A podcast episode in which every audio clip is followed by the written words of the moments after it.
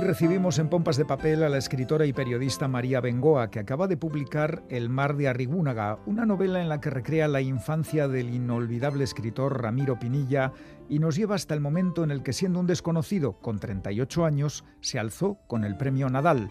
Novela muy oportuna porque coincide con el centenario del nacimiento de Ramiro Pinilla. Chani, ¿qué más podemos decir de este libro?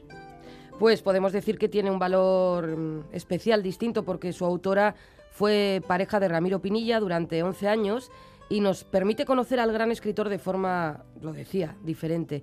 Con un estilo impecable, nos presenta a un niño tímido con problemas de socialización, hijo de un hombre que vivía por encima de sus posibilidades y de una madre más realista, un niño aficionado al atlético, como siempre fue Ramiro Pinilla, que amaba los veraneos en Guecho, que descubre muy pronto su pasión por la escritura y su amor por la naturaleza y por la vida, en definitiva.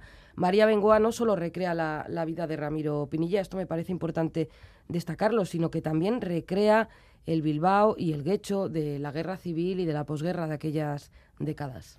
María Bengoa, bienvenida a Pompas de Papel. Muchas gracias, encantada de estar con vosotros.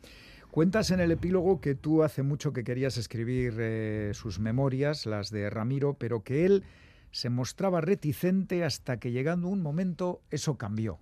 Cuéntanos ese por qué o cómo. Así es. Eh, yo conocí a Ramiro en 1997, eh, entrevistándolo para el correo. Le hice una entrevista de dos páginas. Y desde el primer momento aparte de, ver en él un enorme escritor, una persona dotada de un talento extraordinario para, la narrativa, eh, también me llamó la atención su personalidad y su, y su vida.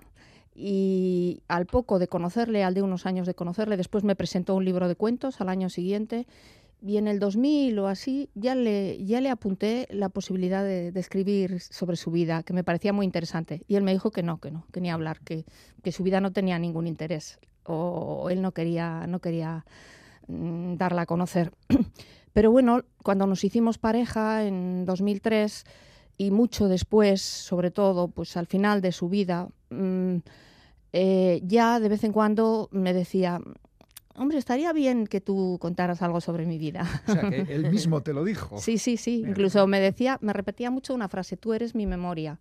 No sé por qué, sobre todo los últimos años de su vida. Sí. También se dice en el libro que mantuvisteis una relación de 11 años, que fue una larga conversación de 11 años también, entre otras cosas. Te dio tiempo a conocer, a saber mucho, ¿no? De su vida antes de conocerlo, eso de la infancia, la juventud, fotos. Bueno, yo creo que el amor, el amor eh, es una larga conversación, siempre. Cuando tú te llevas bien con una persona, cuando tú quieres a una persona, te ríes con ella, vives con ella. Evidentemente nosotros hablábamos de muchísimas cosas y más que nada de nosotros, de nuestro presente, de nuestra vida, de nuestra relación, de las personas con las pocas con las que nos relacionábamos, porque éramos bastante burbuja como pareja. Pero mm, eh, hilando con lo que tú me dices, efectivamente, a lo largo de ese tiempo me contó muchas cosas, sí, sí, claro. Y además yo le preguntaba, porque tenía curiosidad. Y la curiosidad nacía en gran parte del contraste que yo veía en, la persona que yo conocía, que era un anciano prácticamente, aunque era muy joven, pero vamos, yo le, le, conocí con 74 años, cuando yo lo entrevisté tenía 74 años y yo 37, y el contraste entre esa persona tan sabia, tan formada, mm, con una portentosa fortaleza mental y el niño y el joven del que me hablaba. Ese contraste me desconcertaba. Sí, era un niño, lo hemos dicho en la entrada, pues tímido, que le costaba hacer amigos en el colegio, no lo llamaban para jugar a fútbol, estas cosas que marcan tanto a los niños, que también conoció a un amigo y tuvo mala suerte también con esa relación. Era un niño, es verdad, era, eh, parece como tuvo que hacer un camino largo, como apuntabas tú ahora, desde esa infancia al hombre, ¿no? Que ya conociste tú. Sin duda. Yo creo que era un, niño hipersensible. Hoy le llamaríamos una mm, personalidad altamente sensible, que mm, ahora se habla bastante de eso. Un ser intenso hacia adentro, pero con dificultades para socializar. Y además eso se mantuvo no solo en su infancia, que por supuesto, sino también en su juventud, cuando navegó en mercantes dos años por todo el mundo, eh, y cuando empezó a trabajar, que trabajó en la fábrica de gas del, ayuntamiento, porque no le gustaba el, trabajo de maquinista naval, toda su vida, toda su vida, incluso cuando ganó el Nadal debía de ser muy tímido. Tenías el material y la información para, elaborar el, escrito, la novela, pero te ocurría que no encontrabas el tono.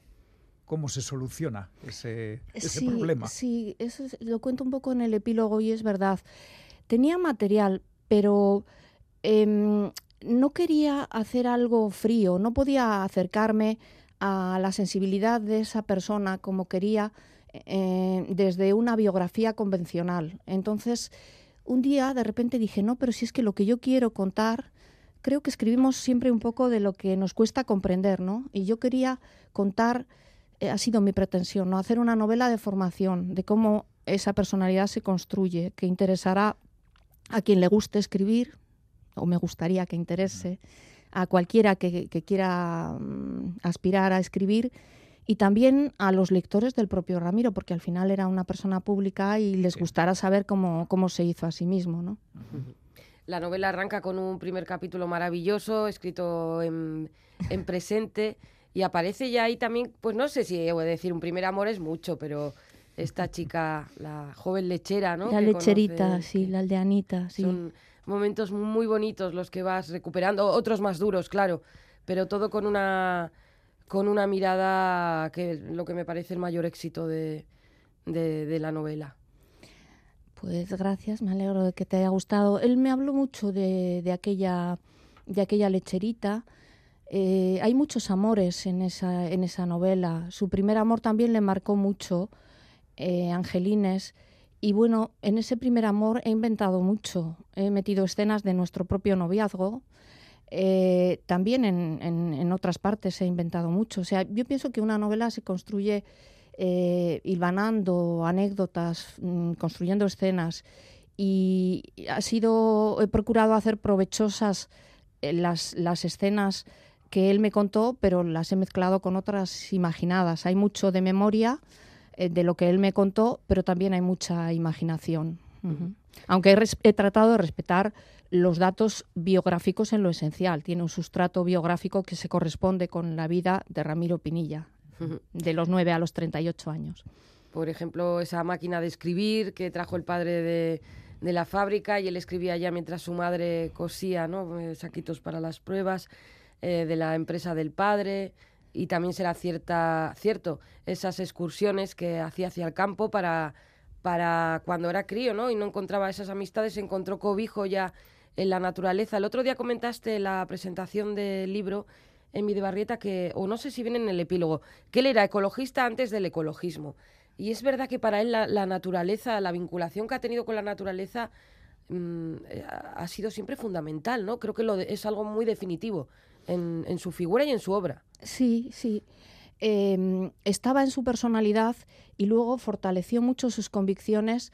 Eh, en, la novela repaso mucho sus lecturas y fortaleció mucho sus convicciones la lectura de Walden, el, libro de Henry David Thoreau, del filósofo mm. trascendentalista, ¿no? que, vivió dos años aislado en una cabaña viviendo de lo que recolectaba ¿no? en Massachusetts, la laguna de Walden precisamente. Entonces, él eh, fortaleció las convicciones que tenía con ese libro que leyó en la Casa Americana, en, una biblioteca que había eh, ahí en la calle Buenos Aires y que, que, en su juventud le marcó mucho, porque allí encontró traducciones de grandísimos escritores y bueno, ahí la novela se construye en cuatro partes la de la infancia propiamente, otra que, que, llamo Limando Hierro, que es cuando empieza sus estudios de maestría industrial, que fue maestro industrial, luego mm, su vida de marino y luego lo que, lo que llamo los años épicos, que es cuando realmente levanta su casa, tiene hijos, lucha, lucha, lucha como un titán y se convierte él mismo en uno de sus personajes, esos personajes obstinados, personajes marca Pinilla, que que caracterizan su, inmensa obra, ¿no? El Sabas Jauregui de las ciegas hormigas, el Roque Altuve de Verdes Valles Colinas Rojas. Esos personajes, en realidad, él hizo de sí mismo un personaje así de, de, fuerte.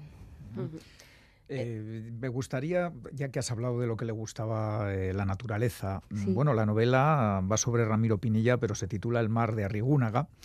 Y habrá que preguntarte qué era para Ramiro Arrigúnaga, ese rincón tan especial de Guecho, qué era para el Guecho. Mm, ¿Nos lo puedes así un poco explicar? Sí, claro. Arrigúnaga era su Arcadia, era su paraíso, era un lugar mágico para él. ¿Por qué?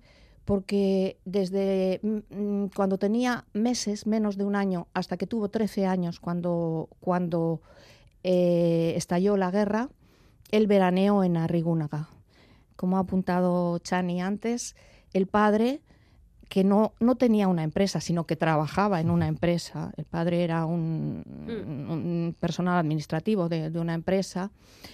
Mm, vivía bien, vivía por encima de sus posibilidades, él lo solía decir, era un adelantado a su, a su tiempo. Es como si ahora la gente vive con tarjetas de crédito y cosas así, pues él era un poco así, ¿no? Eh, era, sobre todo en la época anterior a la, a la guerra. Antes se decía, no, no, ahorraba. Eso es, no, ahorraba, Eso es. Entonces, pero le regaló pues unos veranos maravillosos y muchas otras cosas. Y en esos veranos estaba un caserío, que es donde veraneaban, que está justo debajo del molino de la Galea, al pie del de, la playa de Arrigúnaga. Y claro, allí correteaban desnudos, eh, descubriéndolo todo, con el, hijo pequeño del caserío que le enseñó a cazar, a pescar, era como un Robinson para él.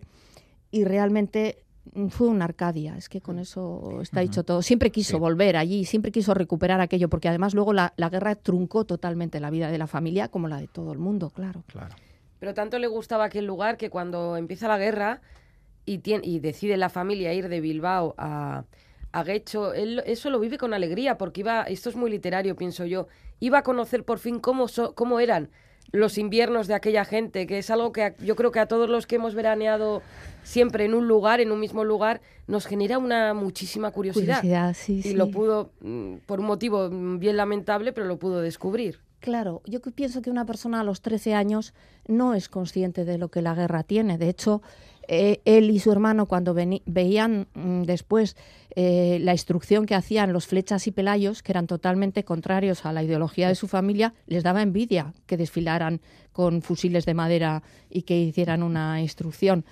Y, durante la guerra, pues claro, eh, fue una, una manera maravillosa de prolongar el veraneo durante ocho o nueve meses más. Luego fue muy duro, porque claro, empezaron a pasar allí cosas duras, pero pero bueno, sus recuerdos de la guerra, que eso sí que los, los plasmo en un, capítulo, pues eran cómo había nacido una chala, eh, cómo mató un pájaro con un tiragomas y esa experiencia de matar el pájaro le, le marcó y sobre todo estar con, con, otro gran amor. Ramiro era una persona muy romántica mm. y estaba enamorado en el caserío de una de las, de las hijas, la más guapa, claro. María Luisa. María Luisa, y que era bastante mayor que él, pero bueno, pues eh, así tuvo también un encuentro con él, que, con ella, que él lo convirtió en algo mítico. Evidentemente no sucedió nada, pero...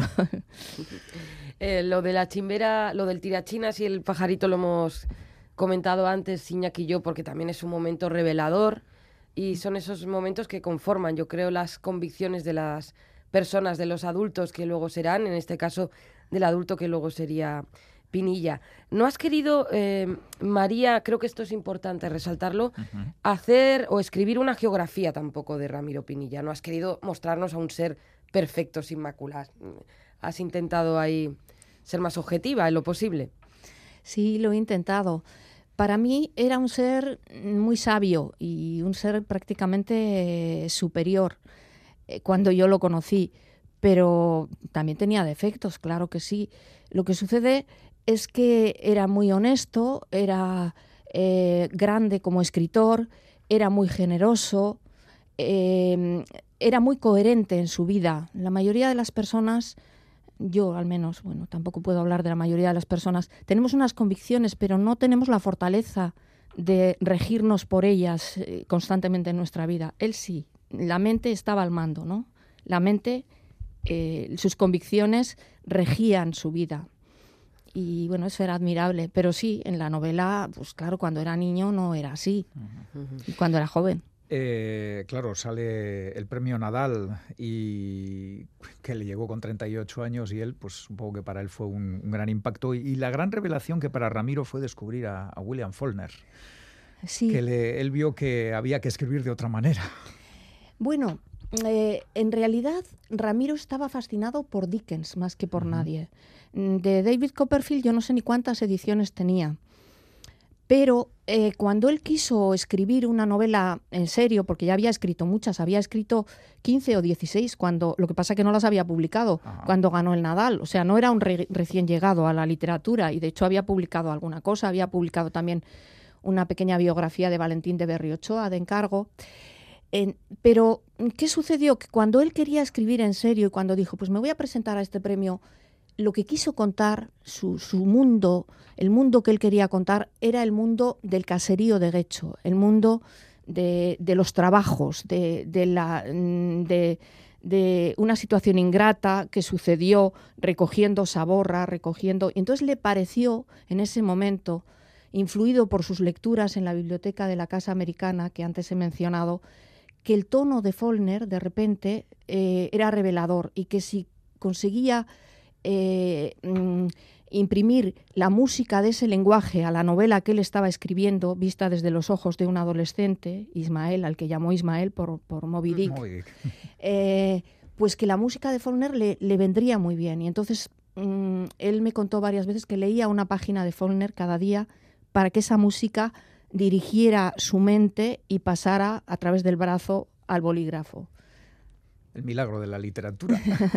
y de esa lectura, yo creo que era mientras agonizo, nació Las ciegas hormigas, que es un libro estupendo que vamos a aprovechar para recomendarlo a la audiencia si alguien no se lo ha leído, que seguro que hay bastante gente que aún no, lo ha leído y por tanto lo puede descubrir, puede disfrutar ahora de ese descubrimiento. María, eh, ya para terminar, no, no, podemos evitar preguntarte si esta novela eh, ¿va a tener continuación o, lo vas a dejar aquí? Uy, no sé. Yo escribo mucho, pero ya a la vista está que no, he publicado apenas. no lo sé. Eh, Ramiro, mm, como persona, era un grande, pero como personaje tiene mucho que decir, hay mucho que contar de él y no lo descarto, no lo descarto. De todas maneras, estoy muy contenta de haberme situado fuera de foco en esta novela. Yo ni existía ni estaba en el mundo cuando, cuando sucede los hechos que, relato en el mar de Arrigúnaga y me gusta que sea así, me gusta que sea la vida de Ramiro. Bueno, pues a la espera de una posible continuación, El mar de Arrigúnaga, de María Bengoa, publicada por Tusquets, la novela que recrea la infancia y juventud del gran escritor vizcaíno Ramiro Pinilla en el año de su centenario. María, muchísimas gracias y hasta una próxima ocasión. Gracias a vosotros, ha sido un placer.